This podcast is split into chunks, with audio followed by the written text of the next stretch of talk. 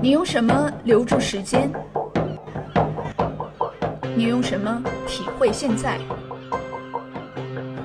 你用什么打破旧有？你用什么想象未来？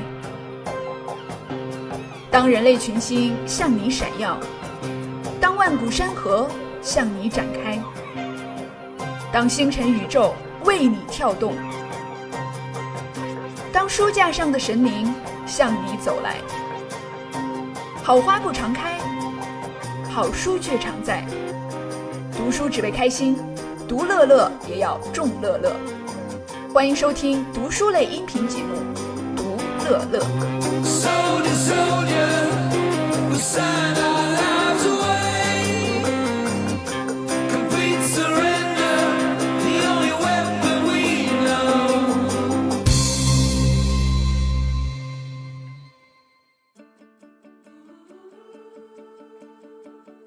位听众朋友们，大家好，欢迎收听我们这一期的《独乐乐》节目，我是刀熊。今天我们来分享一本这个对我个人影响非常大的一本书啊，这本书的名字叫《我们都是托拉斯基》，它呢其实是一本呃英文的书哈，被我们中文翻译过来。它的作者呢是两个美国的大学的教授，一个教授是美国的伊利诺伊大学呃芝加哥分校，一个是芝加哥学院的心理学教授哈。呃，这两个人呢。他写的这本书呢，讲的是拖延症。那这个是我目前看到的这个讲拖延症里边，我觉得讲的最全面而且最有用的一本书。所以我想在这里分享给大家。先跟大家来简单的介绍一下我跟这本书的一个缘分啊。呃，我呢前些年是刚来美国的时候，大约近十年之前啊，到美国来。那么，呃，我当时是过来读书，然后。第一年的时候，应该说是遇见了这个很多留学生到一个呃另外的国家之后遇见的各种问题哈，就是语言不通、文化不通、学业压力特别大啊，该办各种事情都不会办。所以我第一年呢，加上课业特别特别的重啊，每每天每一周都有大量的这种学习任务哈，就弄不完。所以我就导致了我这个再加上在国内有这个拖延的习惯嘛，就是我们什么事情都。经常这个等到期末临时抱抱佛脚，这个课也能过得去，对吧？呃，但是我没想到到美国这个这个博士的这个课程那么难哈，所以呃依然用这个拖延的方法，就后来就抱佛脚，基本上人都快崩溃了啊。那第一学期、第二学期下来之后呢，我当时就觉得。我好像不太行啊，我就非常的想 quit，我就觉得这个想辍学了啊。当时跟我的这个家人也说了，我说我不行的话，我就不念了，对吧？这一年时间就当是一个很好的一个经验，所以当时有一点这个破釜沉舟的意思在里边哈。结果呢，二零一二年的这个夏天，我当时就回国，那么在国内的过暑假的时候，就无意中发现了这样一本书，嗯。翻了翻，那么那一年的那个暑假，当时还看了一些其他的书啊，呃，像是这个有一本书叫《呃，爱是一切的答案》吧，还是叫什么《宽容就是爱》，就是听上去很鸡汤，但是其实也是不错的书。以后有机会我们会跟大家一起聊一聊。但 anyway，就是这本书，哎，当时没有感觉，但后来我发现对我影响特别大。那么整个那个暑假再回来之后呢，我有一种。呃，豁然开朗的这个感觉啊，就发现有些事其实并不像自己想象的那么糟，所以我自己对这本书是非常有感情的。我觉得它是呃能够改变很多人的呃根深蒂固的扭曲性想法的一本书，所以在这里非常非常的期待把这本书里面的精华内容分享给大家，我们一起来探讨一下。好，那我们就来聊一聊这本书它最核心的一些观点哈，最核心的一些呃建议。拖延症这个东西，我相信我们都觉得不陌生，对吧？对于学生来说，可能这个课程里边写作业、写论文、写毕业论文是一种拖延啊。我们从学生变成这个工作的这种角色，我们找工作啊，我们会拖延啊。该投简历的时候不投简历，对吧？呃，该去跟别人 social 和 network 的时候，我们不去做这个社交的这些事情啊。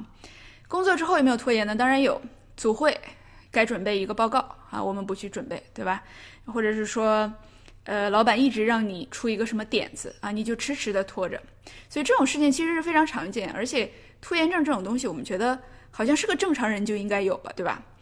呃，那么为什么我觉得这本书它特别好呢？它不只是讲拖延症，它其实是讲的是拖延症背后的，呃，这个起源啊，它追根溯源去说，呃，当你表现出拖延症的时候，这个拖延症背后其实反映了你的哪一种？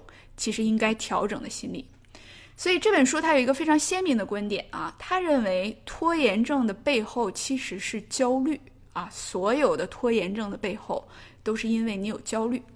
这话怎么讲呢？那我们现在就来说一说哈。首先呢，他的一个呃开篇他就讲到，他说这个拖延我们不能一概而论啊，拖延总体来说可以分成两种，第一种呢叫行为拖延，第二种叫决策拖延。什么叫行为拖延呢？嗯，举个例子，就是你该去健身不去健身，对吧？你该去倒垃圾不去倒垃圾，你该去收拾屋子了不去收拾屋子哈，你该去可能买一下下一周的早餐，你就不去啊。所以它是有一个行动应该发生，但你不去发生，这个叫行为拖延。另外一种拖延呢，呃，我们有的时候都没区分啊，它叫决策拖延，就是说你应该为某一件事儿做决定，但是你不知道应该怎么做决定。或者是你害怕做了这个决定之后会有个后果，然后你就一直都不去做这个决定啊，就好像这个事儿不存在一样。这个时候呢，其实你不做决定，它也是一个决定，它这个后果就是一直让你这事情不限的拖延下去，让你变得越来越焦虑，对吧？这个都有什么例子呢？比如说你就是担心你想买的车买的不够好，于是你就迟迟不做决定，然后一直没有车开。再比如说你早都应该动笔去写你的毕业论文了啊，但是呢。你就是怕你挑的这个题目不合适，后边写不下去，或者是需要写太久，哎，你就一直花时间在网上不断的搜索各种论文题目，别人都动笔很久了，你还没有动笔，是不是听上去很像你自己呢？是吧？所以这两种呢，作者就把它区分开，说其实啊，我们这里的拖延症呢是分成行为拖延和决策拖延的哈。但是作者说呢，无论你是行为拖延还是决策拖延。其实你这个背后的根源都是什么呢？是焦虑症啊！真正的拖延症的背后的这个根源是焦虑症。所以这个作者这两个人他都是心理学家，他其实呢是研究焦虑症的。那他们的另外一本书呢，我也看过哈，就是专门就是讲焦焦虑症的。所以这本书它的英文呢，它其实叫《The Various Guide to Overcoming》。Procrastination 啊，他就是说，如果你是一个 worrier，如果你是一个焦虑者，你如何去攻克你的这个拖延症？哈，其实是讲的这个方面。那我给大家举个例子哈，你听听这个熟不熟悉？这种事儿反正我发生在我身上身上过啊。呃，有一门课，你在春天的时候一开学，啊，这门课你就知道这个期末要写一个大作业，然后你这个课程呢可能是四个月的。啊，你知道这个？等到四个月之后，有一天老师开学就说了，我们会有一个大作业啊，这个是一篇大论文哈，所以你很早就知道了。很早知道之后呢，就说还这还时间还早嘛，对吧？第一个月、第二个月就这么过去了，没弄。到了第三个月，你发现别人已经开始动笔了哈，你就有一点点焦虑了，但是你就是不想写啊，然后就还是没写。然后等到第四个月呢，就发现哎，这个时间好像现在有点短了啊，我可能得赶紧弄了。但这个时候就觉得有点焦虑了啊，有点说我不会写的不好吧，或者是我可能写不完呢。所以这种情况下呢，每次把电脑一打开啊，可能就想那就先上一下网啊，先看看上上淘宝哈，上上亚马逊去买点东西，嗯，然后这一天就什么都没干啊，然后就越来越焦虑，一直到什么呢？在 deadline 之前，在这个截止日期之前，发现不行了，哎呀，马上我这个东西不交，我毕不了业了，怎么办？就疯狂的加班，疯狂的抱佛脚，然后可能整夜都不睡，然后也倒是顺利的就把这个东西给赶上了，那把这个东西在可能这个 deadline 之前一秒钟把它给提交了，好吧？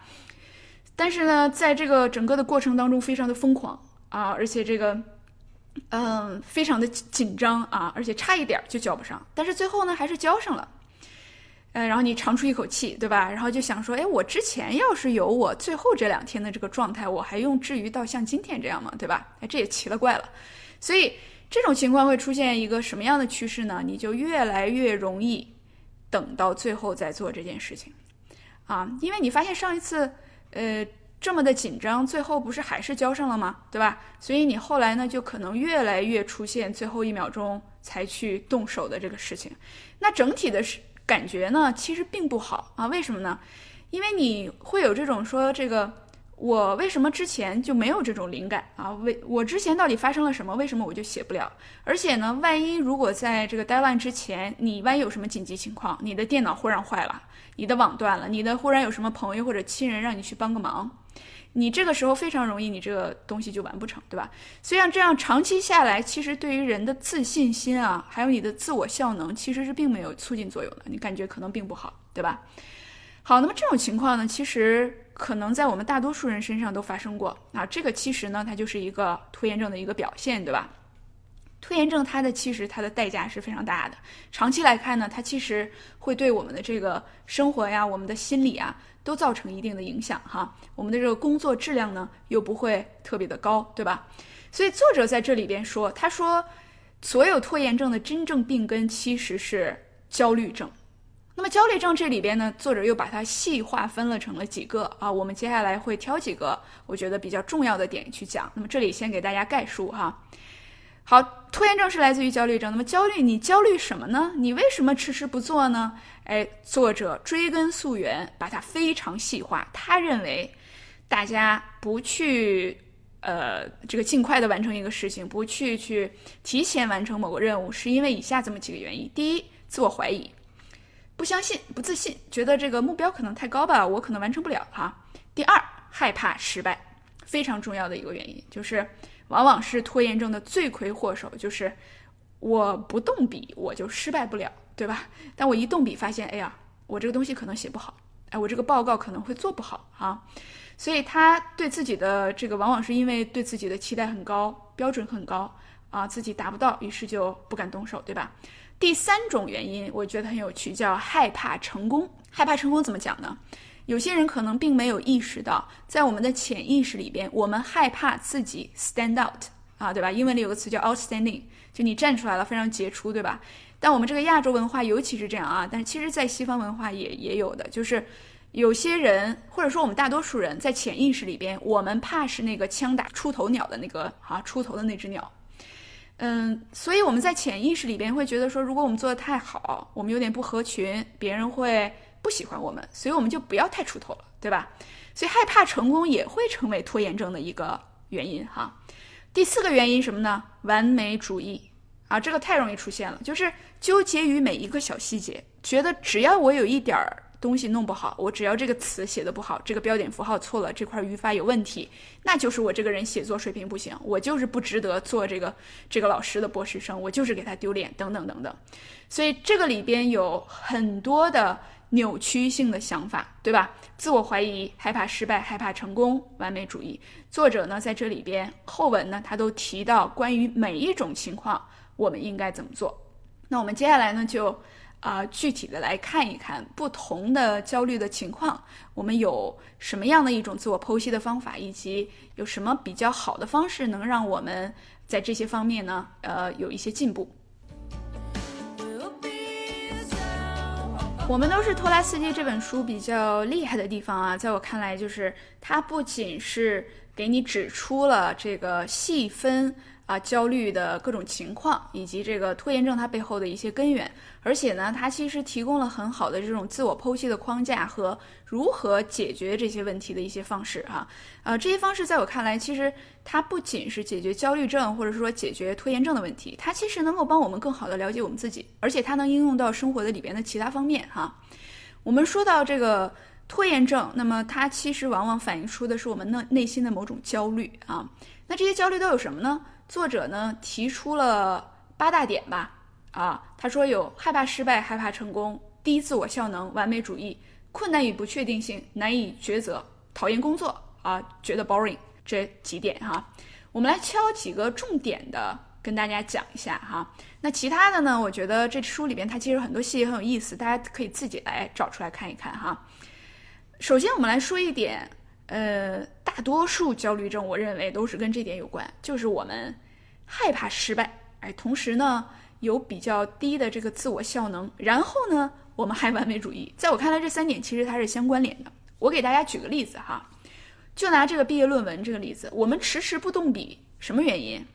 我们可能不知道怎么去动笔，这种其实叫做自我效能低，就是说我们的技术或者我们的能力其实并没有达到一定的水平。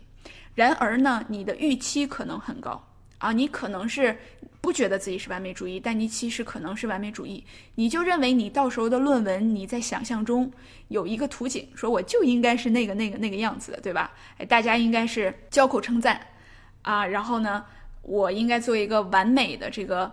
呃，演说或者说做一个完美的报告，然后呢，大家都称赞我的文笔好啊，写的非常标准等等等等。但实际上，你可能到不了这个水平，对吧？实际上，我们每个人可能都会出差错啊，可能标点符号或者是字，你就算是再厉害，你也可能有这种小的问题。那么，这个害怕失败、低自我效能和完美主义，就会导致我们不敢去面对现实。我们不敢去动笔，我们不敢去开始，觉得开始了就有可能失败，对吧？其实呢，作者在这里面说，我们每个人都害怕失败，为什么呢？我们生下来人性里边就有我们稀缺别人的赞赏，我们希望别人欣赏我们，哈，我们希望我们自己能够实现自己的梦想，然后呃得到社会的认可，我们希望我们能成功，对吧？但这里边呢，作者他就指出说，我们的社会经常给我们打造一种什么样的印象呢？就是社会上那些成功人士长得又漂亮又有才华，然后他们想成功好像是非常轻而易举的事情，啊，就可以得到财富，就可以得到很大的社会的这个认可，对吧？获得举世瞩目的成就。好，这种印象经常出现在这个电视剧里或者是电影里边。那么给我们造成一种什么样的印象呢？就是成功不应该是那么难的，哎，成功的人不应该犯错。啊，就是应该很完美的，那我为什么就做不到，对吧？所以这个其实是一种错觉，作者把它叫做这个思想的一种扭曲啊，就是思想的扭曲，就是说它不是一个正确的，或者是跟现实世界吻合的一种思想哈。那么作者说这些完美的想象呢，其实它是不切实际的，对吧？所以你看一看你自己内心有没有这种想法，比如说公司的组会上啊，我。不想讲话，但是我觉得我要讲话，我就要不鸣则已，一鸣惊人，对吧？比如说我做的作业应该让老师在全班五十个同学面前拿出来朗读，对吧？比如说别人做三个小时他才能够读完的文献，我应该半个小时就读完了。这种想法可能我们多多少少有时候都会有一点点或者期望是这样，对吧？但它后果是什么呢？我们不是神。我们必须要经历一个由弱到强的过程，哈，对吧？我们去建立各种的技能的时候，都是一个需要时间的积累，需要从弱到强。那些强者他也是由弱慢慢慢慢变强的，对吧？好，但是如果你不开始，你永远没有这个去由弱不断不断变强的这种培训，所以这个时候呢，你就容易产生这种极端想法，就是说我做的完全就不好，我就不是这块料，哈，我这个。呃，这时候就他其实就形成了一种毁灭性的想法，所以作者这里边就说了，他说这个时候呢，你容易形成的一些想法，比如说我原来不是天才，我太蠢了啊，我一无是处。哎，你你发没发现这样一种想法，其实它从可能你只是现在没有论文的点子，变成了我一无是处啊，这么可怕，它完全就是翻转过来，因为这是一种极端的想法的一个典型的例子。然后或者是有一个想法就是啊，这个错误它毁掉了我的一切。啊，我的这个报告被百般刁难，我是一个完全不可靠的人，没有这方面的天赋。你会发现，它是一个非黑即白的想法，就是这件事情我可能现在在这个阶段做的不好，那我就什么都做不好。这个报告可能在这一块我有口误，或者是这一块我想想了半天没想出来词儿，好，那这个东西我就一无是处。所以它是一种非常极端的一种扭曲的思想。第二个特征啊，有的时候会出现这种以偏概全，比如说会想说。嗯，我连讲个话都会抖，我不想讲话了啊！我总是把事情搞砸，我永远都不会准时，哈，对吧？灾难性的思想，比如说呢，说如果大家发现我的手在抖，那真是太恐怖了。如果我选错了，我会后悔一辈子。如果这个论文题目我现在选错了，我永远都毕不了业啊！这个是一个把比较小的或者一个比较普通的事情的后果想的非常非常的严重，对吧？再有一种情况呢，可能是说。叫定论思想，就是我一直都应该拿满分啊，我就应该知道问题的答案，我就应该一直是销售冠军，我就应该保持一个清洁的房间，等等等等，对吧？这种想法呢，它造成一个后果是你就是完美主义，你的压力会非常非常的大，你不容许自己犯错呀，你不容许自己不完美啊。所以，那你怎么样能够从弱变强，一点点去 build up 你自己的这个技能呢？对吧？好，那我们如果要是发现自己有这种呃焦虑，有这种扭曲了的思想，我们该怎么办？好，作者在这里边提出了一个非常具体的方案，我们来听一下。作者说，第一步，你应该识别你的思想；第二步，你应该标记你内心一切的这个扭曲的思想啊；第三步，逐个击破你的扭曲思想。我们接下来就来具体的说一说，我们如何利用这三步来逐个的击破自己的这个所扭曲的想法。大家有没有过这种体验？有些时候，我们大脑它的运转其实是不受我们自己控制的啊。举个例子来说。有一条路你走得非常熟悉了，比如说是从家到学校的这段路，你已经走了好几年了。然后你走的时候呢，如果你不听歌、不听一些广播节目的话，哈，你的大脑呢，它就会在那儿自己运转。这个时候你就会想很多可能这两天发生的事情，或者是担心一些即将发生的事情，哈。还有的时候呢，你就会自己去评判你自己的行为。比如说我这个今天上课发言，我这个发言发的不是很好，对吧？哎，我们班里的其他同学都在发言，就我没有发言，这老师怎么看我？啊，这个同学们怎么看我？哎，你会有这样一些东西啊？英文里有一个词叫 self talk，自己跟自己说话，这个就是不是受我们主动控制的一些影响。其实我们生活当中很多的压力和很多的焦虑都来自于我们头脑中的想法。所以呢，很多的这些社会科学类的书籍，它其实在教我们做的一件事情，就是你要区分你大脑里的想法和这个世界上的 reality，这个世界上的真实的情况，哈，也就是 thoughts 和 reality 之间的一个分别。那我们都是托拉斯基这本书，其实也在做同样的事情，只不过每本书有不同的路径啊。那么这本书的作者说呢，如果你想要战胜自己的拖延症的习惯，那么你就要去找到自己忧虑的点和忧虑的想法，看清自己为什么有一些扭曲的想法，对吧？好，这里边作者举了一个例子啊，他说这个战胜自己拖延症的这三步走的第一步走就是识别你的思想。哎，我们有的人可能会说，我自己的思想我怎么还识别不出来呢？那我们经常确实就是识别不出来，我们需要去标记自己的一些思维，你才能意识到，哦，原来我有这样的想法。呃，所以这个作者在这个书里边，他提供了一个表格，这个表格呢有这么几列，一列呢就是回忆你近一个月或者近几个月里边最有压力的一件事情啊，最让你感觉到焦虑的一个情景。然后当时这种情景是什么样子的啊？你是闻到什么气味？你看到了谁跟谁在一起？这个环境是什么样子的啊？想象这个情形。接下来第二栏呢，就是你要描述你的感觉。你当时你的身体有什么样的感觉啊？你的头脑是什么样的感觉？你是一种什么情绪？你能不能用语言把它描述出来？接下来呢，这一栏叫做焦虑感。你都想到了什么事情啊？这个你具体哪些东西让你产生了什么样的焦虑的感觉？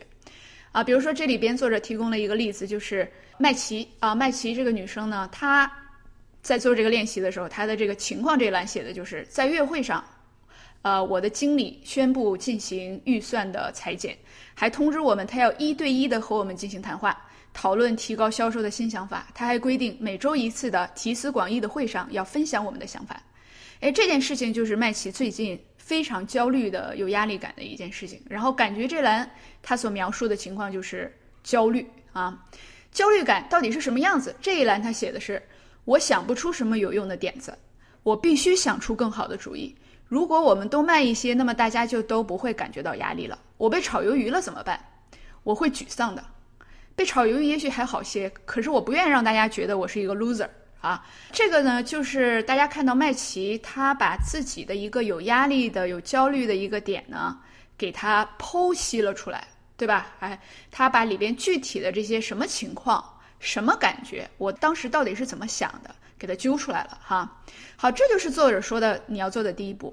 接下来这还没完，第二步呢，叫做标记你内心一切扭曲的思想。就是说，接下来作者建议你在一周的时间里啊，你就不断的在做这个练习。就是每当你发现自己感到焦虑，或者呢你出现了这个拖延的行为的时候，你一定要抓住这个机会啊，用思想表跟踪记录你自己的这个思想。记录你早期出现的这种焦虑的情形啊，你的感受啊，你的想法，哎，整个这一周你都不断的做这种练习，这个是为什么呢？为了让你意识到你脑中存在着很多的想法，是这些想法导致了你的焦虑感啊，你要意识到它，把它标记出来。那么接下来的第三步也是最后一步，就是非常的关键的一点啊，它叫做逐个击破你的扭曲思想，就是。在你发现你有一些让你感觉到焦虑的这个想法之后，你要问自己说：我的这些想法它是真的吗？它是真的会发生吗？你百分之百确定它真的会发生吗？如果它不符合客观情况，为什么我会有这样的想法呢？对吧？有什么证据它能支持我的这些负面思想呢？啊，有没有证据它会反对我的这些负面思想啊？哪一方面更有说服力？然后我到底该怎么做？这是作者他建议的，就是说你的这个第三步啊，你要把自己看成一个旁观者啊，你要站出来，然后说这个人他有这么一些想法，这些想法到底是不是真的，符不符合现实啊？有没有什么证据去论证他的这个想法？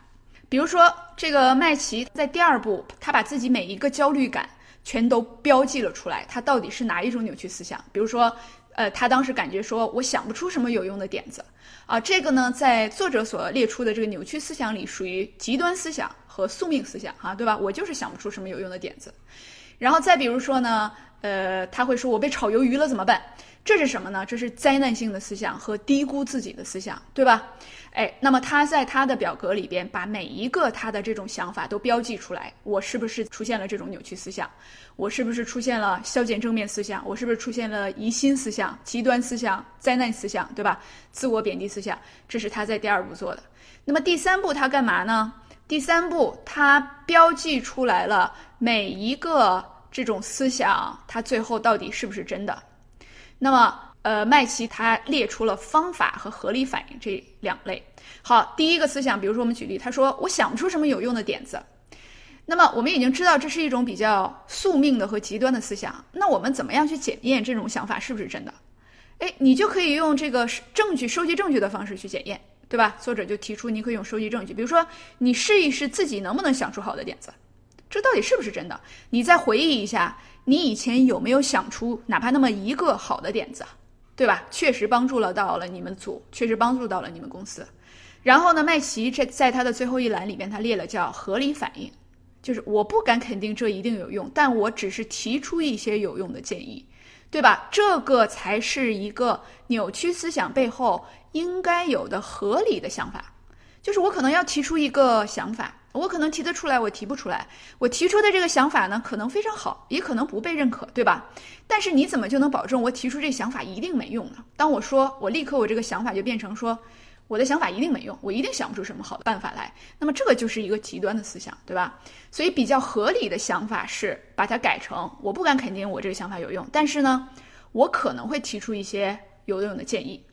那么再比如说麦琪他的一个想法，他自己发现他会想说，我被炒鱿鱼了怎么办？这件事情啊，他说那样的话呢，我会沮丧的。那么当麦琪意识到这是一种呃灾难性的思想之后，那么他在想说，我怎么样把这个改成一个非扭曲的思想呢？啊，他想说这件事情啊，其实不那么容易发生，即便发生了，我被炒鱿鱼了这件事儿。它其实也不代表着世界末日，我还是可以再找一份其他的工作的。那么这个如果是这么想，这才是比较符合现实的。哎，我们谁还至于说一棵树上就吊死了，这个工作找不到就永远都没工作了？其实不至于。然而，当我们遇见某种情境的时候，它立刻触发你的这个情绪焦虑的时候，你就产生了很多歪曲的、呃扭曲的这些想法。那么它们其实并不符合事实，但是却给我们带来了很多没有必要的。这种压力，所以呢，作者在书中提到了这种说，你其实应该经常练习去标记自己的情绪和背后的想法。我们所有的情绪，它背后一定是有一个你的想法导致的啊。你今天开心是因为什么？你今天不开心是因为什么？你焦虑，你拖延，你害怕面对某件事情，那后面是因为什么？所以作者他鼓励我们呢，非常细致的啊，把这些东西给它列出来。然后剖析清楚，然后看看是不是可以扭转你的一些想法，看看是不是扭转之后这些想法是更客观、更真实、更符合事实，也更成熟的一些想法。今天的分享就到这里了，感谢大家的收听，我们下次再见。